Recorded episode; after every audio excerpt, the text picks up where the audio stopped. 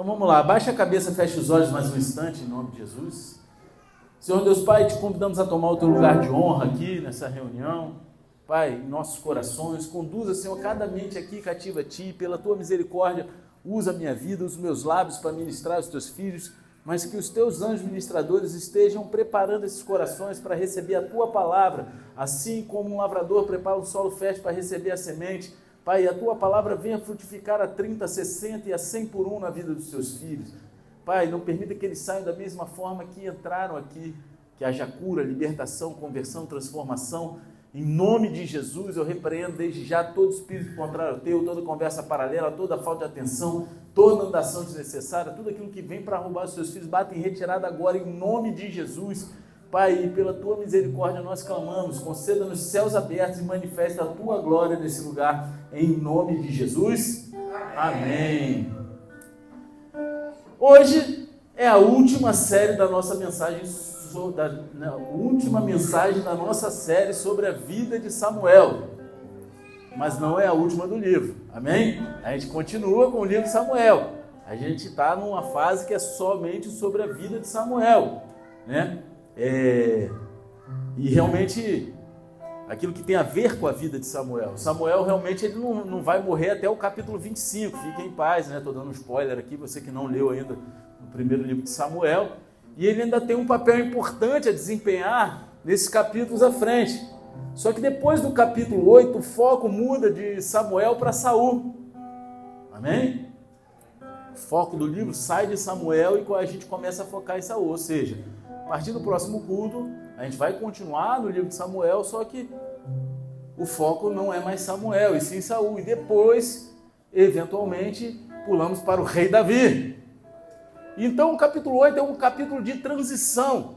E é nesse capítulo que a gente vê a transição de Samuel para Saul, do juiz ao rei, de Israel como uma teocracia para Israel como uma monarquia, da realeza de Deus para o rei humano.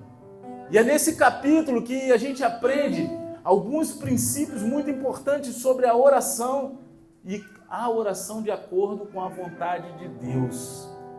Então, pode dar cotovelada na costela do irmão que está ao teu lado com todo amor e carinho e falar assim: Ei, cuidado com o que você pede. Fala aí, galera. E para você entender melhor, vou pedir para que você abra a palavra de Deus no primeiro livro de Samuel, capítulo 8, versículo 1. Quem for achando, dá um eita glória aí, bem pentecostal. Se você não tiver Bíblia, pega carona aí na telinha. E se você não estiver achando, abre em qualquer lugar e faz cara de que achou. Amém? Mas fala assim, meu Deus! Misericórdia. Cara de cachorro nunca mais, né? Porque tinha galera quando eu falava assim, você não achou? Né? Se, se, abre em qualquer lugar e faz cara de que achou. Aí todo mundo achava, tinha uma galera, todo mundo não, tinha uma galera que achava que eu mandava fazer cara de cachorro. Faz cara de cachorro. Não cara de achou. Cara de cachorro, cara de cachorro. É parecido, mas nada a ver, né? Marrom. Mas tá bom. O melhor de tudo é que ninguém se sentiu ofendido, né? Pô, se eu chego num lugar e eu acho que o pastor tá mandando fazer cara de cachorro, vai ficar bola com desse maluco, meu irmão. Eu quero marcar um gabinete com ele. Pô, ficar mandando fazer cara de cachorro, sou moleque, rapaz. Glória a Deus. Todos acharam? Diz assim: quando Samuel ficou idoso, nomeou seus filhos como juízes e líderes de Israel. O primogênito chamava-se Joel e o segundo filho Abias. Eles foram líderes em Berseba. Entretanto, os filhos de Samuel não seguiram o seu exemplo ao contrário, deixaram-se seduzir e orientar-se pela ganância, aceitaram suborno e perverteram a lei e o direito. Por isso, todos os anciãos e autoridades de Israel se reuniram e foram falar com Samuel em Ramá. E ponderaram-lhe: Tu envelheceste, teus filhos insistem em não andar nos teus caminhos. Portanto, constitui sobre nós um rei, o qual exerça a justiça sobre nós, como acontece em todas as nações ao nosso redor. No entanto, esta expressão constitui sobre nós um rei, o qual exerça justiça sobre nós, causou um profundo desgosto ao coração de Samuel. E então ele invocou o nome de Yahvé e orou ao Senhor. O Senhor Deus então lhe respondeu em seguida: Atende, pois, a tudo que este povo te pede porquanto não é a ti que eles rejeitam, mas sim a minha própria pessoa, porque não desejam mais que eu reine sobre eles. Tudo o que tem feito comigo desde os dias em que os libertei e fiz subir do Egito até este momento, abandonando-me e prestando culto de adoração a outros deuses. Assim também estão fazendo contigo. Agora, portanto, atende ao que eles pleiteiam. Contudo, solenemente lembra-lhes e explica-lhes todos os direitos de, do rei que reinará sobre eles. Samuel comunicou todas as palavras do Senhor ao povo que lhes rogava por um rei. Amém? Amém. Quão cuidadoso você é quando você ora a Deus? Você pensa naquilo que você fala ao Senhor antes de dizer? Naquilo que você fala para as pessoas antes de falar? Você considera os seus pedidos cuidadosamente antes de trazê-los ao Senhor? Você pensa assim, cara, vou pedir isso aqui, e aí você pondera o seu pedido? Essa Siri, ela tinha parado de endemoniar no meio do culto, hein? Agora voltou. Né? O assistente ou se você se aproxima descuidadosamente, sem muita consideração, ou sem prestar atenção naquilo que você fala diante de Deus. O livro de Eclesiastes ele diz o seguinte, lá no capítulo 5, versículo 2: Não permita que tua boca fale precipitadamente, nem que o teu coração o impulsione a fazer promessas diante de Deus. Afinal, Deus está nos céus e tu apenas vives sobre a terra. Portanto, que tuas palavras sejam poucas e corretas. Há um equilíbrio que a gente precisa encontrar aqui. Né? A gente precisa encontrar um equilíbrio. Quem concorda comigo aqui? Amém? Deus, ele é nosso Pai e ele se deleita quando falamos com ele. Ele gosta, ele tem prazer quando a gente o busca e em oração e conversa com ele. Então, Eclesiastes não está nos dizendo para não orar ou não orar muito, mas é um lembrete de que Deus, ele é o nosso Pai celestial e precisamos considerar como o abordamos em oração. Precisamos fazer uma consideração naquilo que vamos falar diante do nosso Pai celestial. E essa é é a lição de oração que a gente aprende aqui no capítulo 8. É um capítulo que, ao meu ver, é notável, é maravilhoso, porque Israel ele pede algo contra a vontade de Deus. Aqui, alguém já pediu algo que era contra a vontade de Deus? Fala para mim, levanta a mão. Eu já pedi. Né? E Deus, por incrível que pareça, ele diz sim a um pedido que era contra a vontade dele. Não é verdade? Esse é um pensamento um tanto quanto assustador, pelo menos é o que eu acho. Né? Para mim, você fazer um pedido que vai contra a vontade de Deus, Deus olhar e falar: tá bom, vai lá. E a gente precisa levar a sério enquanto a gente examina a nossa própria vida de oração diante de Deus. O capítulo 8 ele nos ensina que há três coisas que precisamos considerar à medida que a gente se aproxima de Deus em oração. E a gente vai destrinchar essas três coisas aqui juntos, amém? amém? Então, em primeiro lugar, a gente deve considerar a vontade de Deus sobre aquilo que a gente vai trazer diante de Deus. A gente deve considerar, o versículo 1 ao 5, eles apresentam o pano de fundo do pedido de Israel e ao mesmo tempo nos lembram de um princípio muito importante, que é que nós somos chamados a ser diferentes do mundo ao nosso redor. Nós não fomos chamados para ser igual àqueles que vivem ao nosso redor. Nós não fomos chamados para nos compararmos e queremos viver a mesma história daqueles que estão lá fora, daqueles que não conhecem o Senhor, não vivem debaixo da vontade de Deus. E a gente vê isso, eu vou ler de novo aqui do versículo 1 ao 5 que diz o seguinte: quando Samuel ficou idoso, nomeou seus filhos como juízes e líderes de Israel. O primogênito chamava-se Joel, o segundo filho Abias.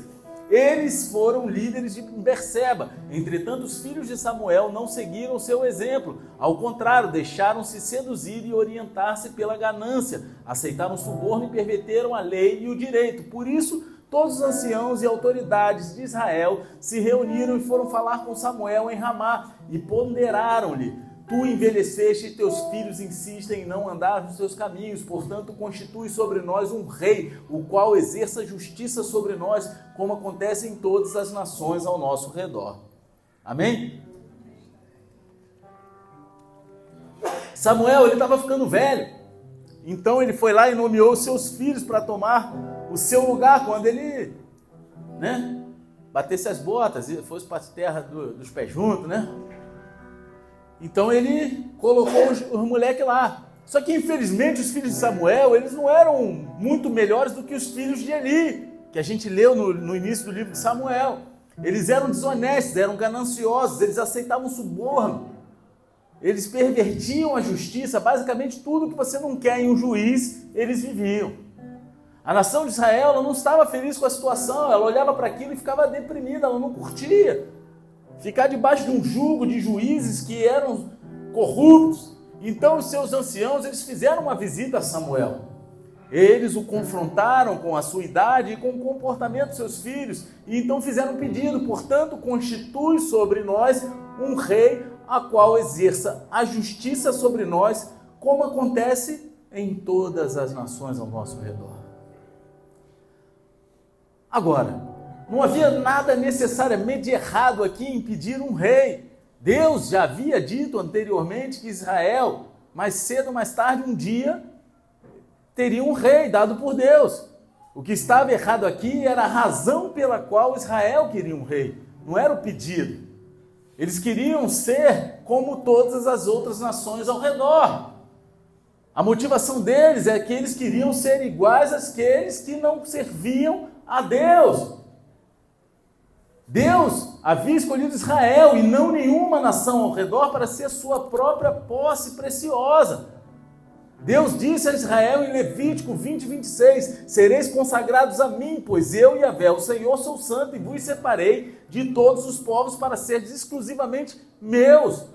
Esse foi um grande privilégio que nenhuma outra nação desfrutava.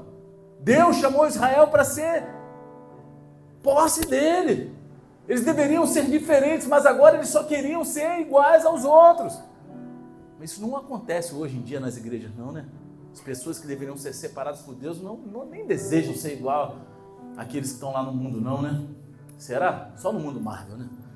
Então, assim como Israel foi chamado para ser diferente das nações, nós, como cristãos, hoje, somos chamados a ser diferentes do mundo. Não adianta a gente dizer que é cristão carregar uma Bíblia ir para o culto do domingo e querer viver a mesma coisa daqueles que estão lá fora. Deus ele nos chama para sermos santos, mas muitas vezes não queremos nos destacar. Você pode preferir se misturar e há muitas pressões para se conformar, mas como cristãos, como parte do povo de Deus, você é chamado a ser diferente do mundo. Você é chamado a ser diferente daquilo que está ao seu redor, e isso deve afetar a forma como você se aproxima de Deus em oração. E é o que nos leva ao próximo princípio nessa passagem. Rejeitar a vontade de Deus é a mesma coisa que rejeitar o próprio Deus. Você rejeitar a vontade de Deus para a tua vida é a mesma coisa que você rejeitar o próprio Deus versículos 6 ao 9 diz assim: No entanto, essa expressão constitui sobre nós um rei, a qual exerça justiça sobre nós, causou um profundo desgosto ao coração de Samuel, e então ele invocou o nome de Yahvé e orou ao Senhor. O Senhor Deus então lhe respondeu em seguida: Atende, pois, a tudo que este povo te pede, porquanto não é a ti que eles rejeitam, mas sim a minha própria pessoa, porque não desejam mais que eu reine sobre eles tudo o que tem feito comigo desde o dia em que os libertei e fiz subir do Egito até este momento, abandonando-me e prestando culto e adoração a outros deuses. Assim também estão fazendo contigo. Agora, portanto, atende ao que eles pleiteiam. Contudo, solenemente lembra-lhes e explica-lhes todos os direitos do rei que reinará sobre eles. Samuel não estava feliz com o pedido de Israel por um rei. Ele ficou triste. O coração dele se entristeceu, ele levou para o lado pessoal, mas Deus fala para ele: Cara, não é a ti que eles estão rejeitando, mas sim a minha própria pessoa. Porque eles desejam, eles não querem mais que eu reine sobre eles. O desejo deles é ter um, um rei humano igual ao mundo. Não era a vontade de Deus que Israel tivesse um rei naquele momento, e ao rejeitar a vontade de Deus, Israel não estava rejeitando Samuel, eles estavam rejeitando o próprio Deus. Deus era o verdadeiro rei deles. E eles estavam pedindo um substituto. Eles estavam, de fato, quebrando o primeiro mandamento que diz que não devemos ter outros deuses diante de nós. Amém? Está escrito isso lá, não está? Em Êxodo 23, não é isso? Capítulo 20, versículo 3, não é isso? E... Quê? É o primeiro. É isso aí, então. É isso aí, pô. É isso que eu falei, o primeiro mandamento. Não foi o que eu falei? Malucão, rapaz, o cara.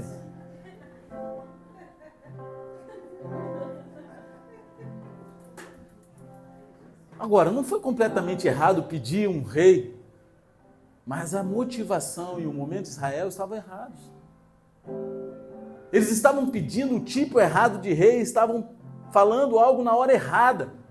Eles queriam um rei agora e não estavam dispostos a esperar pelo tempo de Deus sobre aquela circunstância, sobre aquele assunto. Se eles tivessem sido pacientes, esperados, Deus teria dado a eles um tipo diferente de rei e no tempo certo. E em vez de um rei como todas as outras nações, ele teria dado a eles um rei como Davi, um rei segundo o seu próprio coração. E última análise, ele teria dado a eles Jesus. Dizer agora a Deus pode ser tão errado quanto dizer não a Deus. Sabe quando a gente é filho mimado? Deus, eu quero isso e eu quero agora.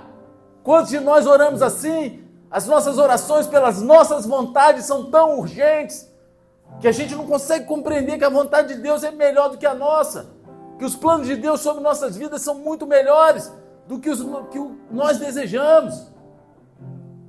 Parte de aceitar a vontade de Deus é aceitar o tempo de Deus também, esperando o melhor de Deus em vez de se contentar com algo menor do que Ele tem para nós. Eu costumo dizer que o inimigo, ele, ele antes da bênção, ele manda o clone da bênção. Sabe, quando tá, tu tá próximo de pegar a bênção, o inimigo tá vendo, aí ele manda o clone da bênção, aí tu acha que é Deus. E aí tu vai no clone da bênção e se lasca. Então eu posso dizer aqui que Saul era o clone da bênção. Era um rei. Deus havia falado que daria um rei para eles. Mas não era aquele. Não era naquele momento.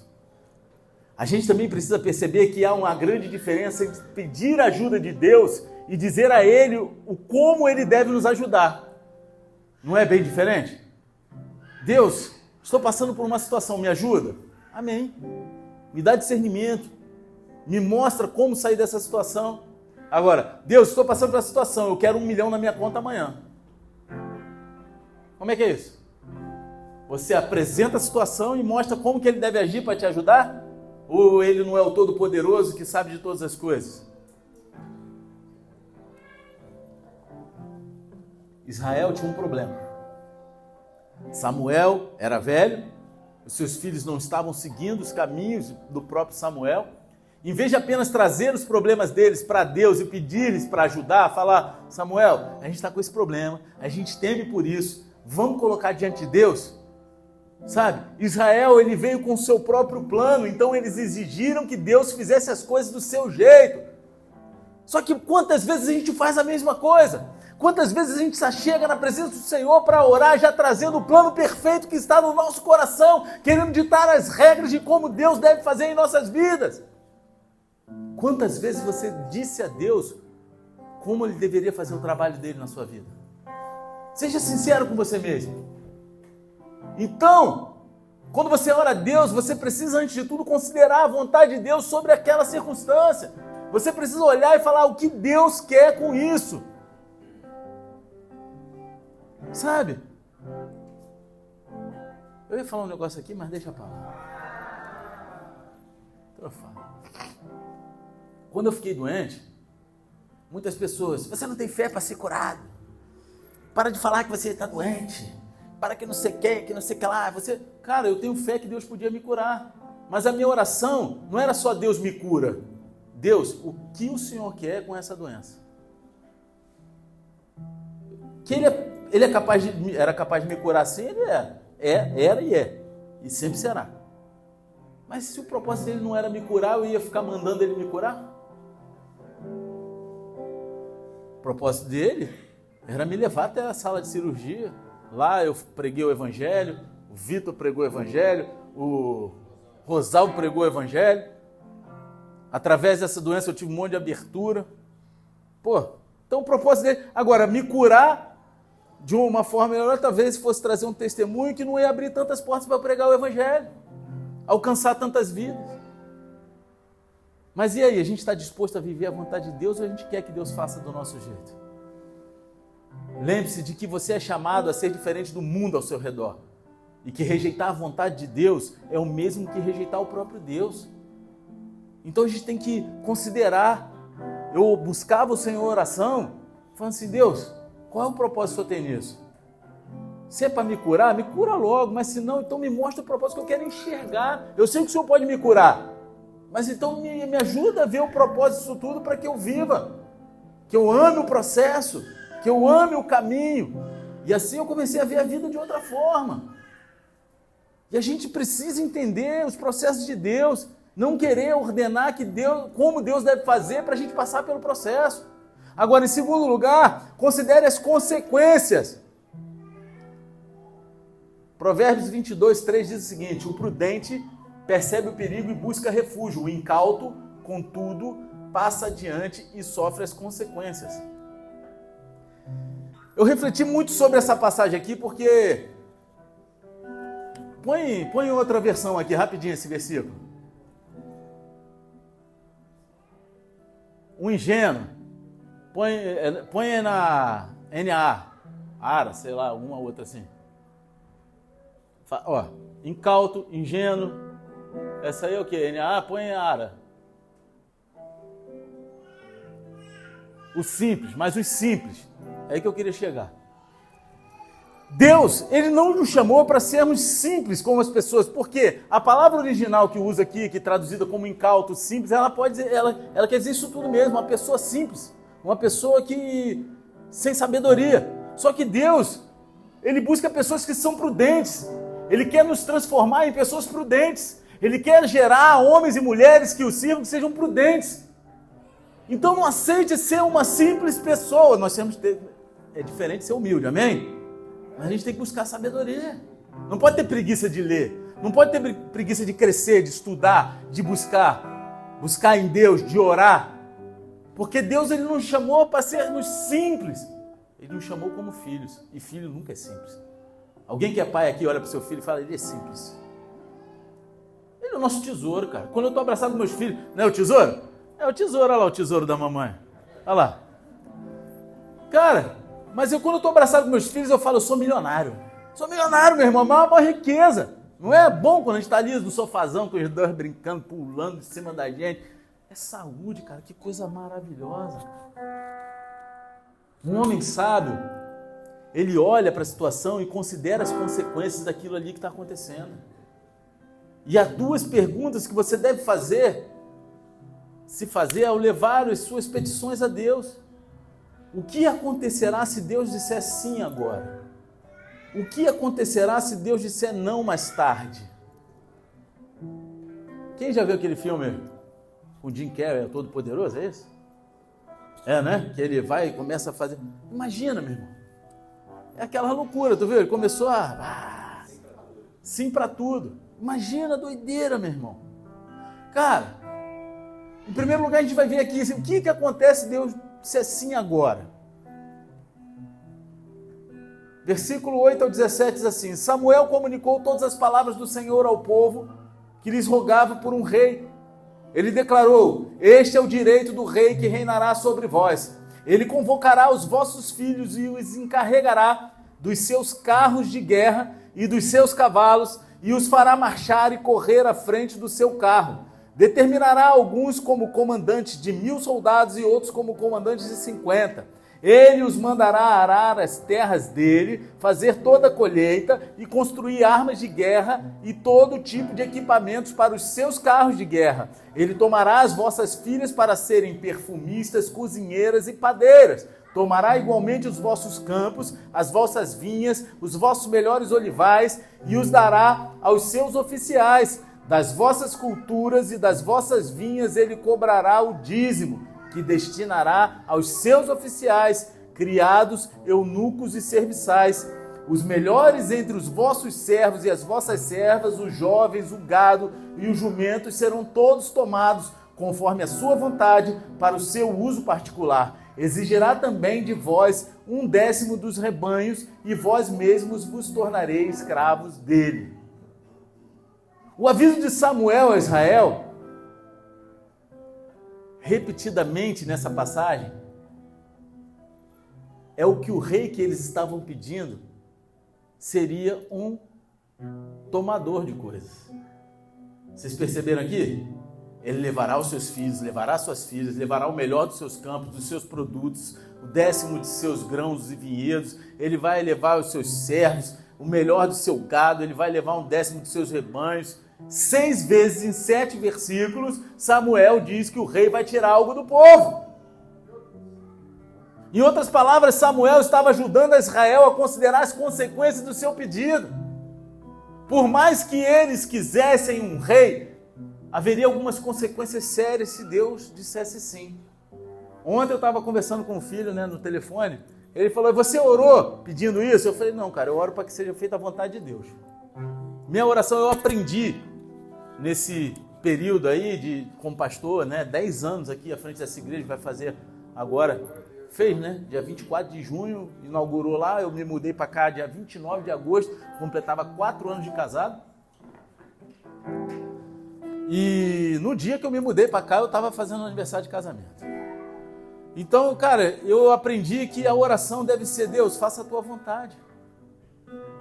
Que a vontade dele é melhor do que a minha, a vontade dele é perfeita, a minha não. A minha geralmente é egoísta, a minha só vê o mundo natural, a minha enxerga um palmo à frente, mas a vontade de Deus ela é boa, perfeita e agradável.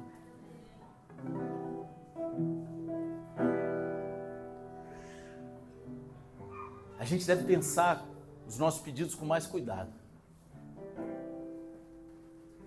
Por exemplo, alguém aqui já pediu para Deus para ganhar muito dinheiro? Quem já pediu? Eu já pedi também. Pode levantar a mão, não tem vergonha não. Deus, me dá um tio que eu não conheço, milionário, que deixou herança. É? Pode, pode ser sincero, quem já fez essa oração aí? Né? Um tio milionário desconhecido, aquela história de filme, né? Se você já fez essa oração, você já considerou quais poderiam ser as consequências se Deus tivesse feito a tua vontade? Provérbios 20, 21 diz assim: A conquista gananciosa e antecipada de uma herança não terá um final abençoado. Aí a gente vê a concretização disso numa história que Jesus conta do filho pródigo. Não é? Ele foi lá, pegou a antecipação do dinheirinho da herança dele. O que aconteceu? Acabou comendo a rebolota do porco. A gente tem alguns exemplos de Pessoas que ganharam na loteria, ficaram milionários do dia para a noite e acabou sendo mais uma maldição do que bênção na vida deles. Amém? Tem até acho que uma matéria há pouco tempo que saiu assim, a maldição da loteria, alguma coisa assim, né? Da Mega Sena, alguma coisa assim. O cara lá de, de Rio Bonito, pô, arrumou uma mulher lá que sacudiu ele, mandou matar, o outro caiu de avião, morreu, o outro não sei o quê, o outro teve de morto para sair de casa que os filhos queriam matar ele. Pô, pesquisa, só pesquisar. Não estou falando que dinheiro é ruim, mas quando a gente conquista algo antecipadamente, de forma repentina, tende a ser mais maldição do que bênção. De que adianta se você ganhar um milhão de reais e perder a sua família e seus amigos? Esses dias apareceu para mim uma matéria. Um homem que ganhou 68 milhões volta a trabalhar. Ganhou 68 milhões na Mega Sena. Volta a trabalhar e disse que o prêmio arruinou a sua vida. Ele deve ter ficado muito feliz quando ele ganhou. Mas hoje, tempos depois, ele consegue ponderar e admitir que aquilo foi uma maldição na vida dele. O que tal falarmos de relacionamento? Que a gente falou de dinheiro aqui, que é a área que aperta, né? Nosso coração, nossa vida. Talvez você se sinta atraído por alguém que esteja pedindo a Deus. Por favor, Senhor, deixa dar certo essa situação. E se Deus disser sim e não for um bom relacionamento? Que é o que eu sempre falo, geralmente os casais chegam ali já com um sim no coração, não querem ouvir a voz de Deus. O sentimento é carnal. Eles querem só um camelinho para sair do deserto. Né? Tinha um cara que falava: Senhor, me dá um camelinho para me tirar do deserto. Ele queria uma esposa. Na verdade, não queria uma esposa, ele queria uma mulher para ele usar, um pedaço de carne. Ele queria um camelo para tirar do deserto. E aí, se Deus disser sim, e não for um bom relacionamento, e se Deus disser sim, e você perder um relacionamento melhor que Deus tinha em mente para você, porque você não buscou a vontade de Deus e sim a tua vontade carnal que move os teus olhos. A gente precisa ter cuidado com aquilo que a gente pede. A gente precisa considerar cuidadosamente as consequências de tudo aquilo que a gente traz diante de Deus, todas as consequências, todas. Muitas vezes a gente considera apenas as consequências a curto prazo, mas Deus ele quer que a gente pense também sobre o longo prazo. E isso requer sabedoria, requer leitura da Bíblia, oração e o conselho de outras pessoas que tenham sabedoria divina. Mas muitas vezes a gente pula essa etapa. A gente não quer escutar o que o nosso líder tem para falar. A gente não quer escutar o que um homem ou uma mulher de Deus tem para falar em nossas vidas. A gente tem preguiça de ler a Bíblia. A gente não tem vida de oração de joelho no chão. E aí toma as decisões conforme a nossa vontade carnal. Considere as consequências. O que, que vai acontecer se Deus disser sim agora? Um pensamento mais sóbrio. O que, que acontecerá se Deus disser não mais tarde? Olhe para o versículo 18, Samuel diz às pessoas: Então naquele dia reclamareis com grande voz contra o rei que vós mesmos tiverdes escolhido, porém Yahvé não atenderá às vossas queixas naquele momento de aflição. Os israelitas queriam um rei porque eles estavam cansados de clamar por alívio de seus inimigos. Samuel chega para eles e diz: Ó, oh, no futuro, em vez de clamar por alívio de seus inimigos, vocês vão gritar e clamar por alívio do próprio rei de vocês, e o Senhor não vai responder nada naquele dia. Hoje vocês clamam por causa do inimigo, mas lá na frente vocês vão clamar por aqueles que você botaram no lugar de Deus, e Deus não vai responder. Se você pedir a Deus para colocá-lo em apuros e ele disser sim, né? Porque quando a gente pede a vontade do nosso coração sem considerar as consequências e a vontade de Deus, a gente está pedindo para Deus nos colocar em apuros, amém? E aí a vontade permissiva de Deus, Deus permite, e a gente tem um livre-arbítrio, amém? Amém ou não? O que você fará se você pedir a Ele para tirar desse problema, mais tarde ele disser não? Doideira, né? Já pararam para pensar isso? Senhor, me leva para a cova. Aí tu cai na cova, Senhor, me tira daqui. Quem já viveu isso aí? Pode falar, seja sincero. Eu já vivi. Para sair é a desgraça, porque a gente mesmo que cavou a cova, a gente que procurou. Em outras palavras, há consequências em suas decisões. E algumas dessas consequências não podem ser revertidas. Às vezes você entra numa situação que não era vontade de Deus para você, mas agora que você está lá, a decisão não pode ser alterada. Você escolheu trilhar aquele caminho, você escolheu aquele rumo. É que nem pô, o cara que quer casar, quer casar, quer casar. Ah, vai casar, é, tem certeza? É de Deus, é de Deus? Aí tem dois meses, três meses de casado, está lá no gabinete, pau quebrando. Aí arrasta um casamento de infelicidade porque as pessoas não se completam, porque não era vontade de Deus, sentimentos completamente diferentes, culturas diferentes, caminhos diferentes. Mas e aí? A palavra de Deus diz que agora um tem que morrer, porque é até a morte que separa, que a gente fala, né, na frente. Até a morte separa. Então vamos orar para um morrer, meu irmão. Quer separar? Vai, vai, morre aí alguém. Quem é que quer morrer primeiro? Fala aí para mim. A gente fala, a gente começa a orar. Oh, vi as ursas da floresta, navio que afunda, né? Bala perdida, né? Sei lá, meu irmão.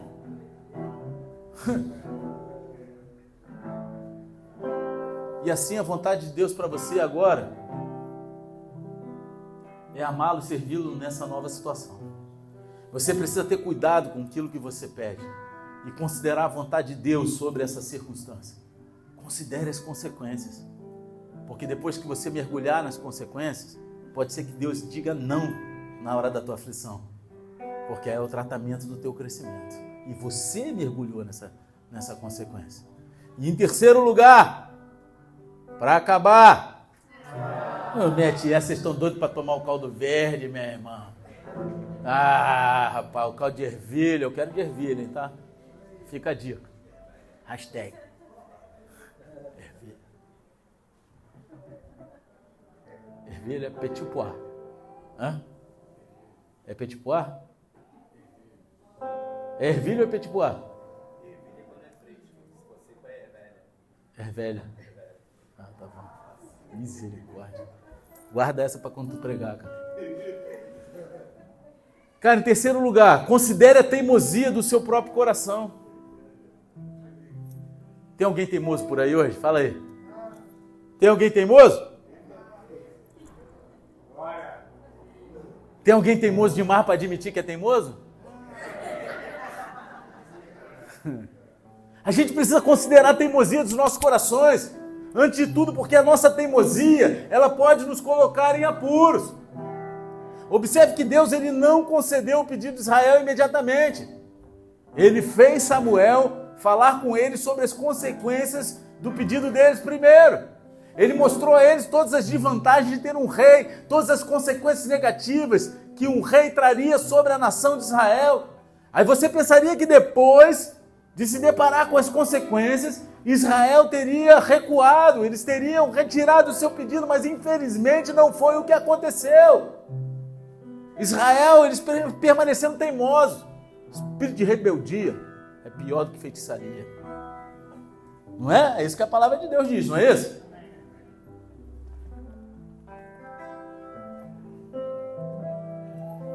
Aí, meu irmão, versículo 19 e 20 diz o seguinte: Contudo, todo o povo recusou-se a ouvir a advertência de Samuel e exclamou: Não! Queremos ter um rei.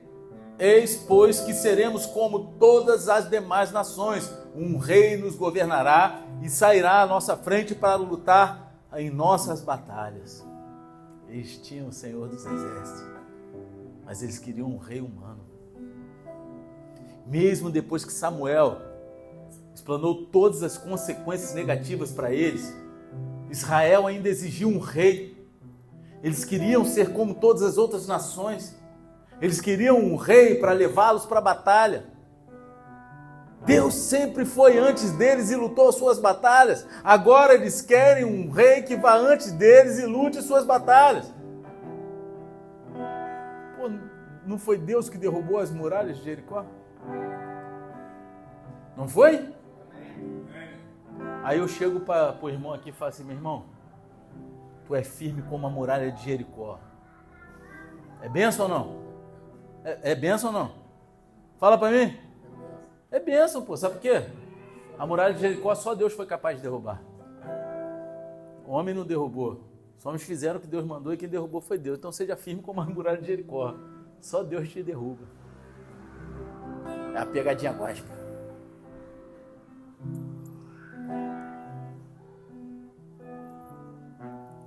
Deus sempre foi à frente. E agora eles querem um rei humano. Que teimosia o coração humano, não é não? Será que tem alguém assim aqui hoje? Não, só no mundo Marvel.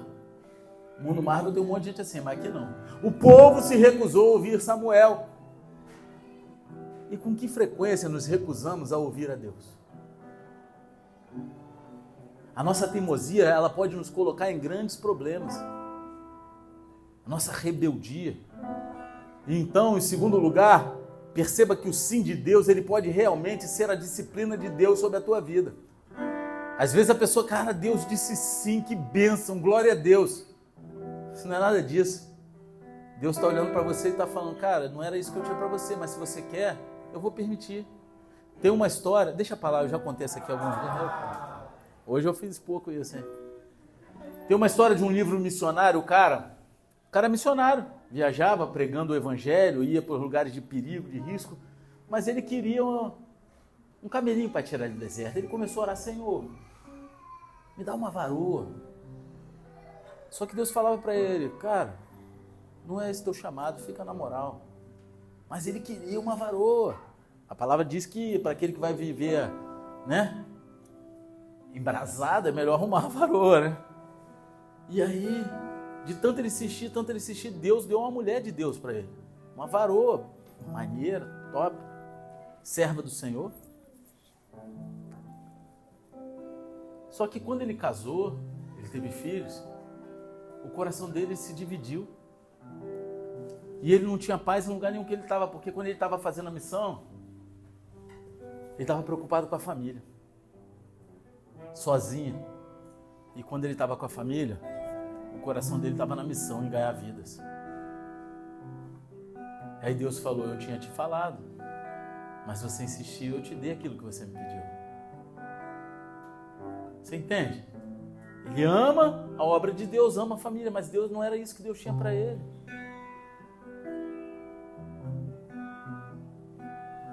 Versículo 21 e 22 diz o seguinte: Então, depois de ter ouvido tudo que o povo expressou, Samuel o repetiu diante do Senhor, e o Senhor determinou: Satisfaz, portanto, o desejo deste povo e constitui-lhe um rei. Então Samuel respondeu aos homens de Israel: Volte cada um para a sua cidade. Quando a gente é teimoso, Deus, ele nos disciplina amorosamente para nos ajudar a crescer. E às vezes essa disciplina, ela vem na forma de um sim ao nosso pedido errado. Às vezes Deus diz um sim porque a gente não quer ouvir o não. Ele já gritou não, ele já falou não, ele já mostrou todas as consequências, mas a gente está lá e fala, você quer? Então, tá, vai lá então. Vai lá. Quando Israel estava no deserto, eles reclamaram a Moisés, exclamaram por carne. Aí nós lemos lá no Salmo 106, versículo 14 e 15: Dominados pela fome no deserto, puseram Deus à prova nas regiões áridas. Concedeu-lhes tudo o que reclamavam, mas por sua gula mandou-lhes uma doença horrível. Quando Deus diz sim, nem sempre é um sinal de seu favor pode ser um sinal da disciplina de Deus para um coração teimoso. Pode ser uma verdadeira disciplina, e é por isso que quando você traz os seus pedidos para Deus, você precisa ter cuidado com aquilo que você pede. Considere a vontade de Deus sobre a circunstância que você está trazendo diante dele. Considere as consequências. Considere a teimosia do seu próprio coração. Não seja uma pessoa teimosa. Seja uma pessoa aberta a ouvir a voz de Deus, a crescer diante da vontade de Deus, disposta a ouvir um não, um espera.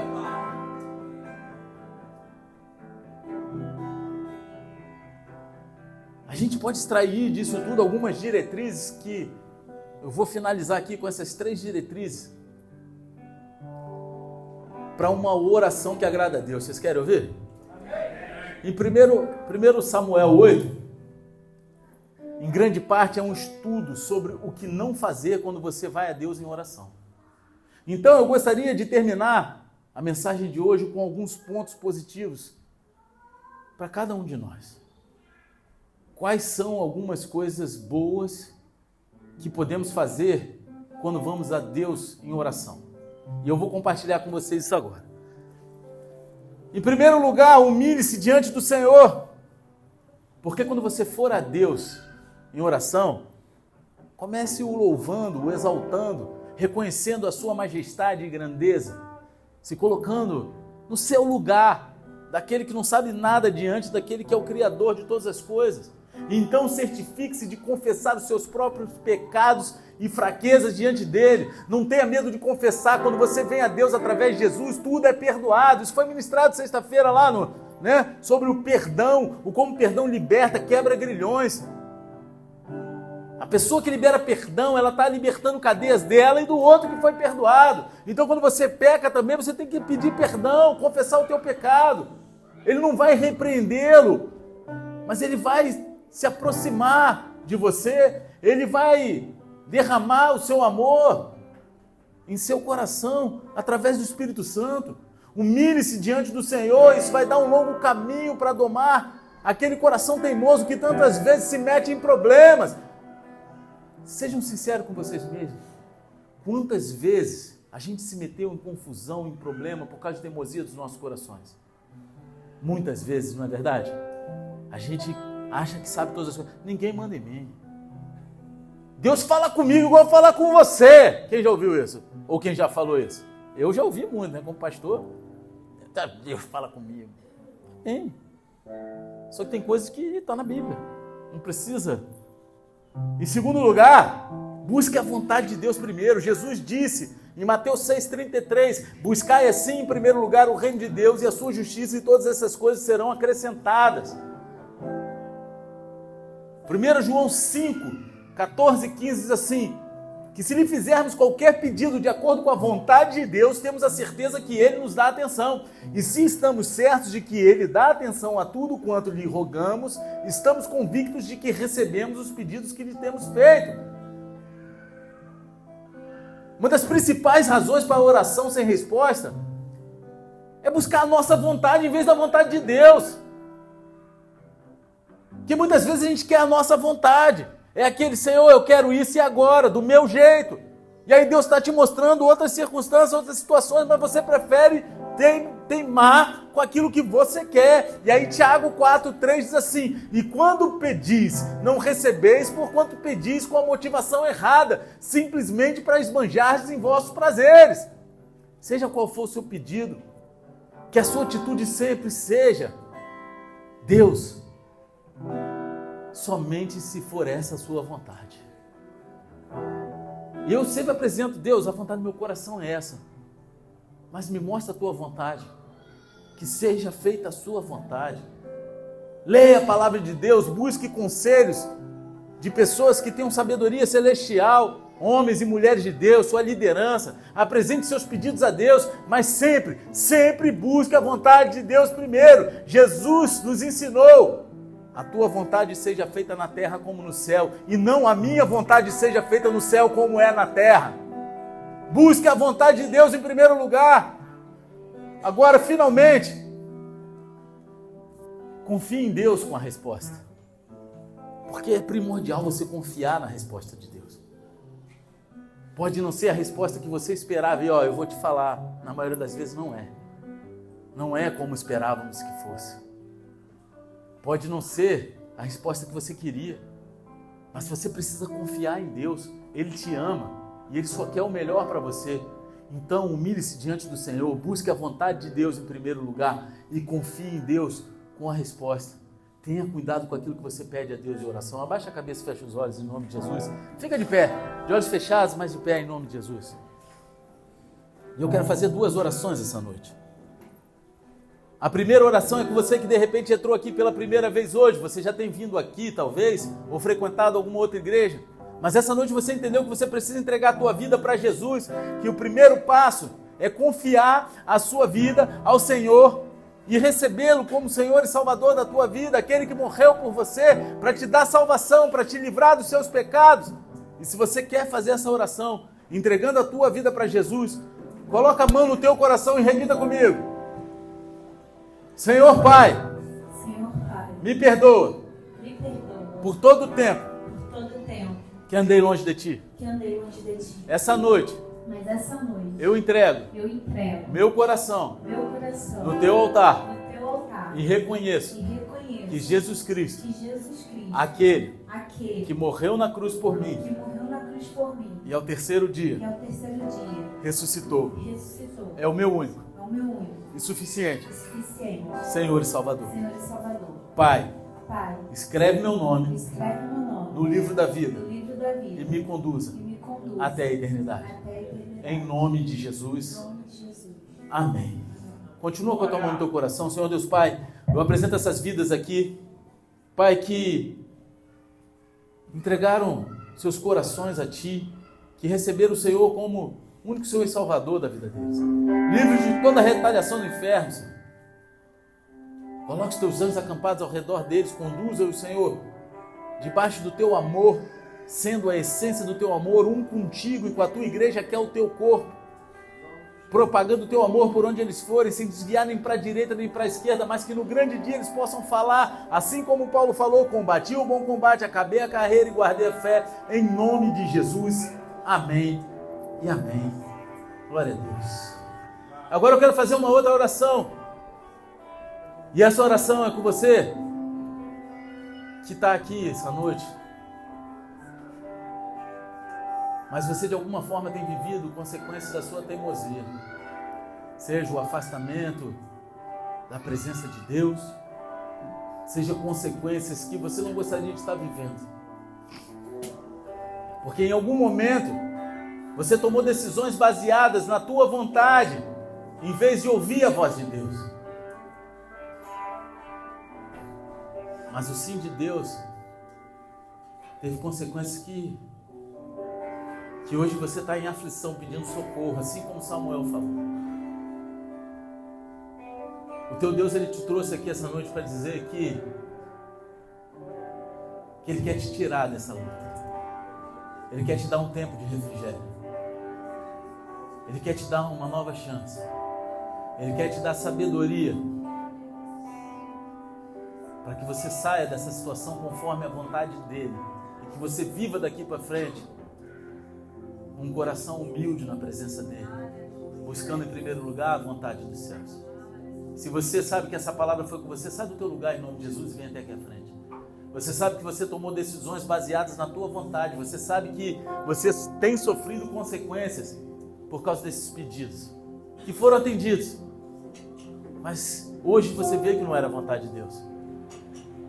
Você perturbou, perturbou tanto em oração, Senhor, que ele ele liberou sobre a tua vida mas não que fosse a vontade dele. E hoje parece que é pesado, hoje parece que é algo difícil.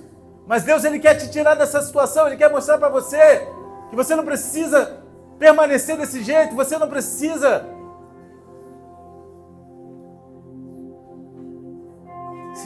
peso que ele não gostaria que você sentisse. Porque ele quer aliviar a tua carne. Tem outras pessoas aqui você sair do teu lugar e vir até aqui é como se você estivesse entregando agora todo esse peso que você está vivendo e falando: Jesus, alivia para mim. Eu me comprometo diante de Ti que a partir de hoje eu vou buscar ouvir a Tua voz. Você é um filho obediente. Que é isso que Deus espera de nós. Ele dá todas as ferramentas para que a gente seja transformado de dentro para fora. Ele deixou a palavra dele, ele se revela a nós, ele em oração lhe responde. Mas a nossa teimosia nos faz viver consequências drásticas e duras muitas vezes que julgamos não suportar. Mas ele apenas quer que você quebrante o coração, reconheça essa situação e ele está disposto te dar uma nova chance. Porque nosso Senhor é um Deus de segunda chance. É um Deus de novas oportunidades. E você que gostaria de tomar posse dessa nova chance diante dele, sair debaixo desse peso que você tem vivido, sai do teu lugar. Deus me mostra que tem pessoas aqui que estão envergonhadas. Não deixa isso paralisar. Você sabe que você tomou uma decisão errada. Não seja orgulhoso. Além de teimoso, sai do teu lugar em nome de Jesus. Enquanto a gente faz essa adoração, não resista ao Senhor.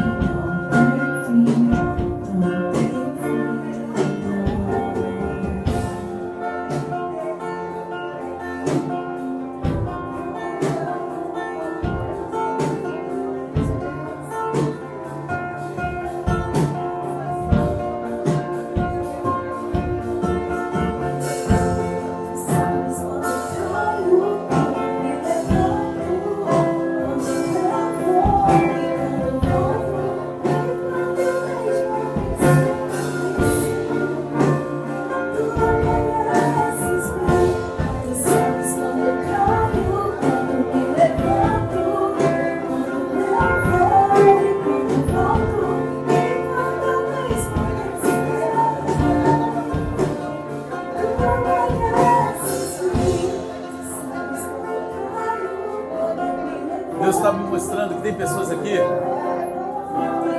algumas vezes se colocaram diante dele falando assim, Deus, mas eu sempre orei, Eu sempre te servi, porque o Senhor permitiu que eu passasse por essas situações. Por que, que eu precisei passar? E Deus está te mostrando que foi teimosia sua, sai do teu lugar. Não seja, não continue permanecendo na sua teimosia. Porque Deus ele quer curar o teu coração. Deus ele quer derramar sobre você um óleo fresco, curando a tua alma, a tua mente, os teus sentimentos, as tuas emoções e te transformando em uma nova pessoa. Ele quer fazer algo novo sobre a tua vida. Então sai do teu lugar. Ao invés de questionar, lembre-se da tua teimosia e sai do teu lugar em nome de Jesus. Porque Deus ele quer fazer ele agora na tua vida. Tempo de Deus é agora.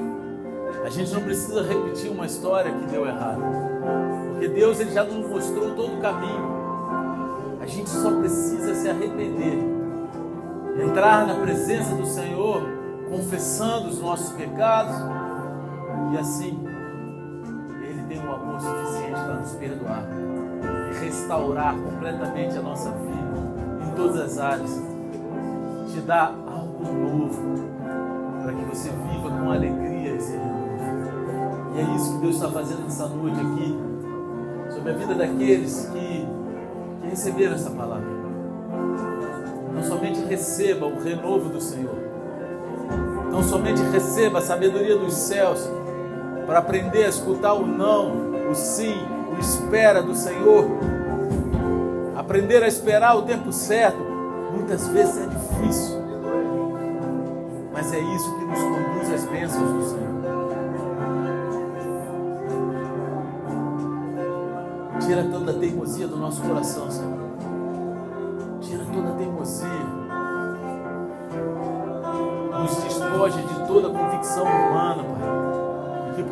Viver derramados na Tua presença, obedientes ao Teu direcionamento, para que vivamos, a Tua boa, perfeita e agradável vontade.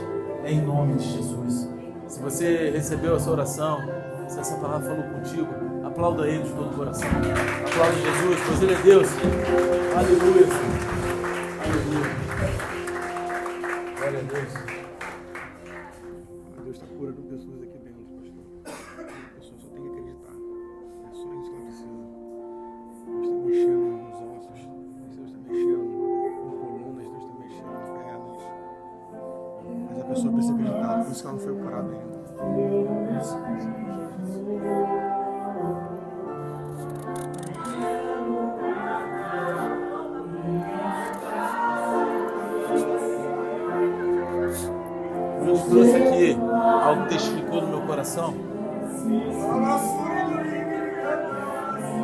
Tem pessoas aqui que você tem pedido uma cura para Deus. E Ele já derramou a cura sobre você, mas você tem tido dificuldade de crer. E isso tem impedido você de tomar posse.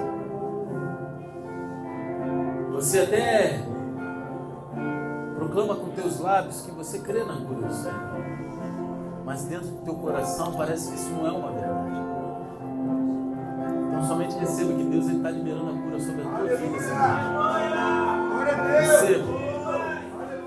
Deus está tocando nos teus ossos, na tua corrente sanguínea. Deus está tocando no teu cérebro, na tua mente. Ele está trazendo cura para a honra e glória dele. Se puder colocar a mão no lugar onde você, você já crê na cura do Senhor, coloca agora a mão sobre o lugar da tua enfermidade. E declara comigo, Senhor, obrigado, porque eu alcancei a cura através do teu sangue, através do poder que há no nome de Jesus. E proclamarei esse testemunho onde eu pisar a planta dos meus pés. Em nome de Jesus. Ser curado em nome de Jesus. Se você recebeu a cura, aplaude Jesus de todo o coração. Aleluia.